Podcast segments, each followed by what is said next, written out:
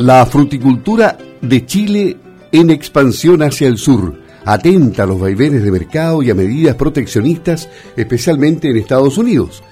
Hoy conversaremos con Jorge Valenzuela, presidente de Fred Futa, para hacerle una serie de consultas respecto a los temas que mencionábamos y a otros. Por ejemplo, ¿cuáles son las principales turbulencias en la producción frutícola nacional, más allá del impacto del COVID-19? Porque se despertaron las alertas cuando la oficina del representante comercial de Estados Unidos solicitó que la Comisión de Comercio Internacional inicie una investigación de salvaguardias globales para revisar en qué medida el aumento de las importaciones de arándanos ha causado graves daños a los productores locales, a los de Estados Unidos, de este fruto. A su ex incluso ya dio a conocer su postura en Chile. ¿Cómo se observa desde Fede Fruta este tema? Saludamos al presidente de Fede Fruta, Jorge Valenzuela. ¿Cómo está? Buenos días, Luis Márquez le habla por acá, Jorge. Buenos días, Luis. ¿Cómo está? Gusto saludarte. Igualmente. Bueno, ¿cómo se observa este panorama que hay en Estados Unidos desde Fede Fruta? Ustedes han estado atentos también, al igual que a SUEC. Sí, hemos estado atentos e informados por el agregado agrícola en, Washington, eh, Andrés Rodríguez, que nos ha estado mandando eh, permanentemente la información. Esto comenzó hace ya un tiempo con el estado de Maine, que envió una carta a sus congresistas para, para alertar sobre estas salvaguardias, ¿no es cierto?, de, de, los productores de arándanos locales, y así se han ido sumando otros estados en los últimos meses y semanas.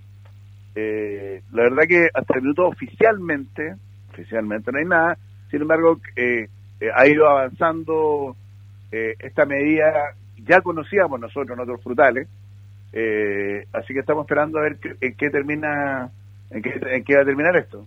Al parecer la investigación y el levantamiento de salvaguardia no es tan rápido, demora su poco, ¿no?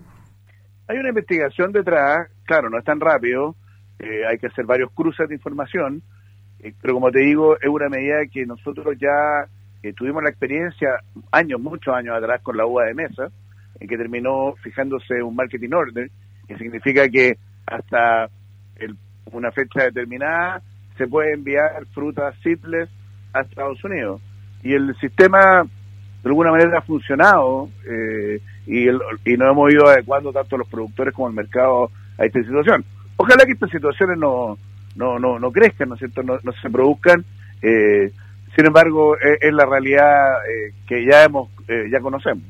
Bueno, pero esto es propio de los países europeos o de las grandes potencias como Estados Unidos que defienden a sus productores, lo que no pasa con los países latinoamericanos, por ejemplo, que se adaptan a las condiciones que los demás ponen.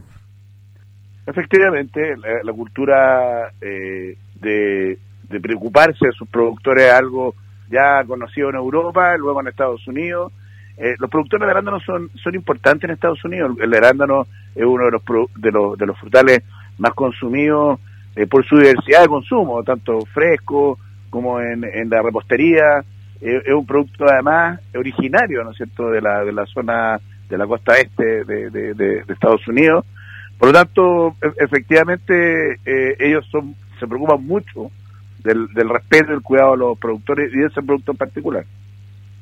Ahora, Ustedes han diversificado mercados en todo caso, ¿no? Eh, ¿Podrían enfrentar un, hipotético escenario adverso? Bueno, como ha pasado, Luis, en muchas frutas, eh, hemos venido eh, abriendo mercados ya y tratado el libre comercio ya desde hace muchos años. Hoy día, el, hoy día lo que nos pasa con el arándano es la realidad que nos ha pasado con otros frutales, ¿no es cierto? Estados Unidos en algún minuto fue el principal mercado de, destino del arándano. Hoy, sin embargo, ya eh, el arándano chileno se ha estado posicionando en, eh, en Europa, en Asia. Ya Asia, en general, para nuestra fruticultura representa el 40 y algo por ciento, y para el arándano ha aumentado hoy día cerca del 15-20 por ciento. O sea, hay una diversificación hoy día de nuestro envío que de alguna manera nos, nos, ayuda a poder llevar este tipo de situaciones. Pasando a otro tema, porque aquí hay que esperar a lo que haga Estados Unidos, ¿cómo ha estado la migración de productores frutícolas hacia las regiones del sur? que esto ha sido constante, considerando que la sequía empuja a este tipo de cultivos a buscar mejores condiciones hídricas en, estas tierras? Bueno, ya es una realidad. Yo te diría que ya el sur eh, ya tiene eh, muchos fruticultores y no solamente, la, como dices migración de, de productores frutícolas desde el norte, sino que también la reconversión que han tenido muchos eh, agricultores en, la, en las regiones del sur hacia frutales, básicamente empujado por el desarrollo de, bueno, principalmente la arándano fue eh, el pionero, ¿no es cierto? Pero hoy día empujado por el, por el desarrollo de la, de la cereza y también de la llana europeo como alternativas frutícolas de, eh, hoy día ya reales en, en, en el sur. Claro, ¿no? Y, hay muchos que están mirando los proyectos con bastante interés. Em, hay un tema que, que está siempre en el tapete y que preocupa, la inseguridad en los sectores rurales por la presencia de violencia. Ustedes tiempo atrás hicieron una declaración en un momento más o menos álgido en que había ocurrido un atentado. Eh, esto ha significado una preocupación adicional en algunas regiones. ¿Considera que, que los acuerdos logrados por el gremio de los camioneros podría llegar a cambiar en parte o completamente el escenario que se vive en los sectores rurales, particularmente de la Araucanía y del Biobío, donde también hay fruticultura? Mira, a ver, la violencia en cualquiera de sus formas, nosotros la rechazamos y así lo, lo, hemos estado informando, ¿no es cierto?, dando a conocer a la prensa y a, a, los parlamentarios y al gobierno, ¿no es cierto?, de en cualquiera de sus formas algo que, que nosotros como sociedad, como tenemos que rechazar. Hoy día, eh, el, en algo bajó la presión, ¿no es cierto?, este acuerdo de, los de los camioneros, sin embargo, han seguido atentados eh, esporádicos, eh, pero han seguido, ¿no es cierto?, eh, en esa zona, en la macro zona sur.